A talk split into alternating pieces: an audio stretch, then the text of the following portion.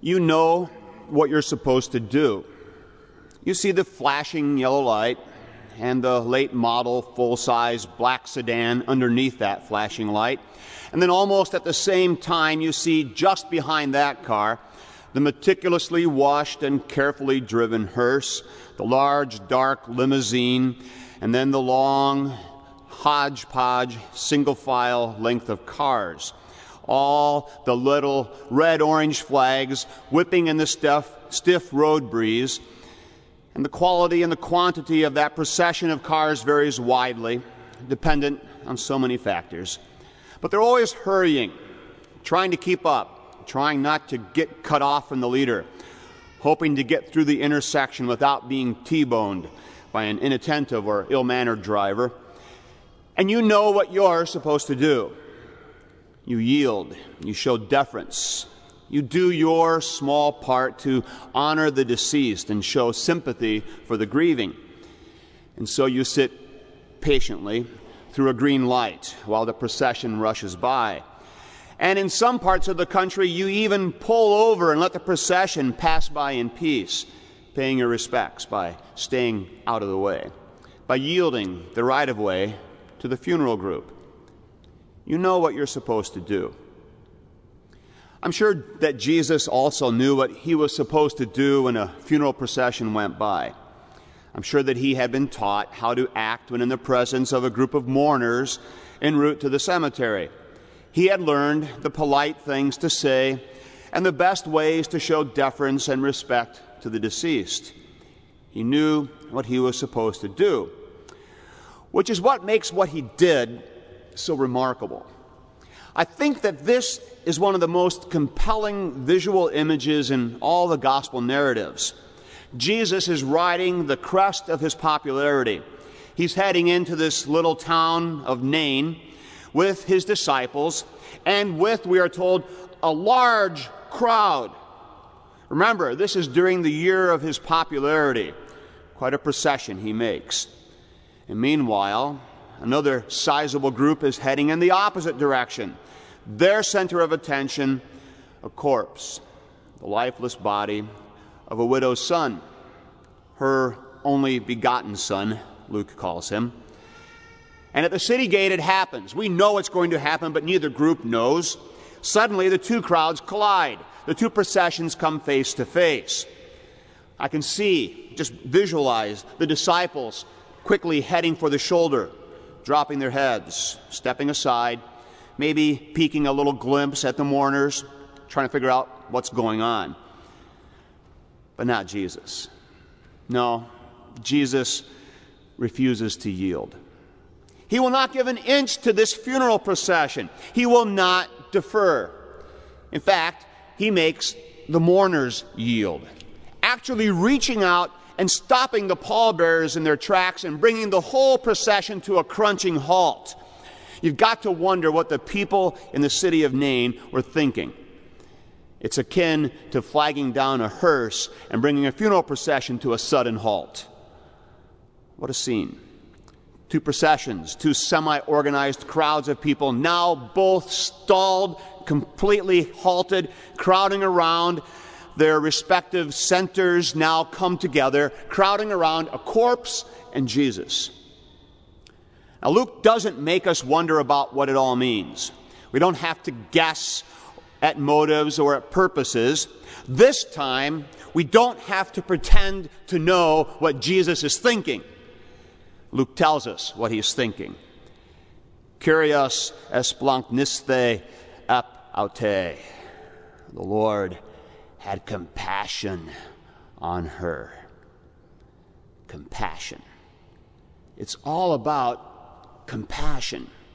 Jesus sees the widow burying her only begotten son, and he has compassion.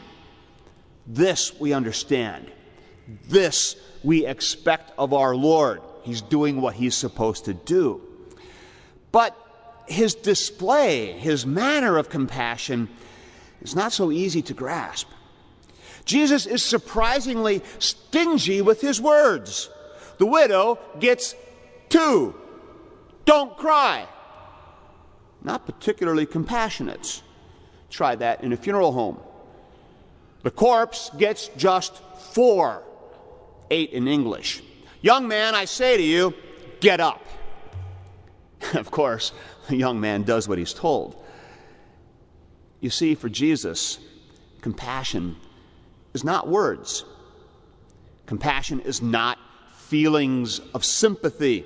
Compassion is not hugs of understanding. Compassion is not being there for the other person. For Jesus, compassion is action. He does not offer the widow insight into the meaning of death. He does not show compassion by telling her some nonsense about her son being better off now or about her little boy now taking care of her from heaven. No, Jesus does compassion, real compassion. He undoes death. He doesn't give the woman empty words or gestures. Jesus gives the woman her son. He puts the boy back where he belongs. That's compassion. The gate of the city becomes a gate of grace. Jesus meets death and undoes it. The widow has her son, and the funeral procession has nothing. It unravels, falls apart. No corpse, no burial, no procession. Suddenly, the group processing out of the city has become a parade without a purpose. The two processions coalesce into one. Jesus did not defer to death. Jesus did not yield to the procession of death. Not this time, anyway. But of course, we know that later he did. Later he did yield to the funeral procession. But even then, it's still the same thing. It's all about compassion. It's all about compassion that issues in action. This time, later, again, words are few. Again, it is an only begotten Son that is mourned and grieved. Again, the tragedy unfolds just outside the city gate. Again, a procession centered on death emerges from the city. And again, Jesus confronts death face to face. And death wins and death loses. Compassion that issues in action. Compassion that will not let death have the last word. Compassion that puts things back where they belong. Compassion that will not allow the funeral procession to continue. Compassion that leaves the mourners with no corpse to mourn. That's the reality of Nain. That's the reality of Calvary. That's what happens at the gate of grace. That's what happens here today. Did you see the funeral procession this morning? It formed suddenly, grew quickly, and moved forward with a purpose. Came right through those doors back there. A sizable procession. Of course it was. It's still early in the quarter, after all. Young people, old people, infants even, they all came in as part of the procession. Men, women, professors, students, committed workers, family members, dedicated servants. They all poured in here, all participating, all players in the funeral procession. Each one came in carrying death. You came in too. You were part of the funeral procession. I saw you. You were there. What dead thing did you drag in here today? Did you bring in the carcass of a dead relationship? A marriage that has died with or without the formality of a divorce? Did you bring in the rotting mass of lust?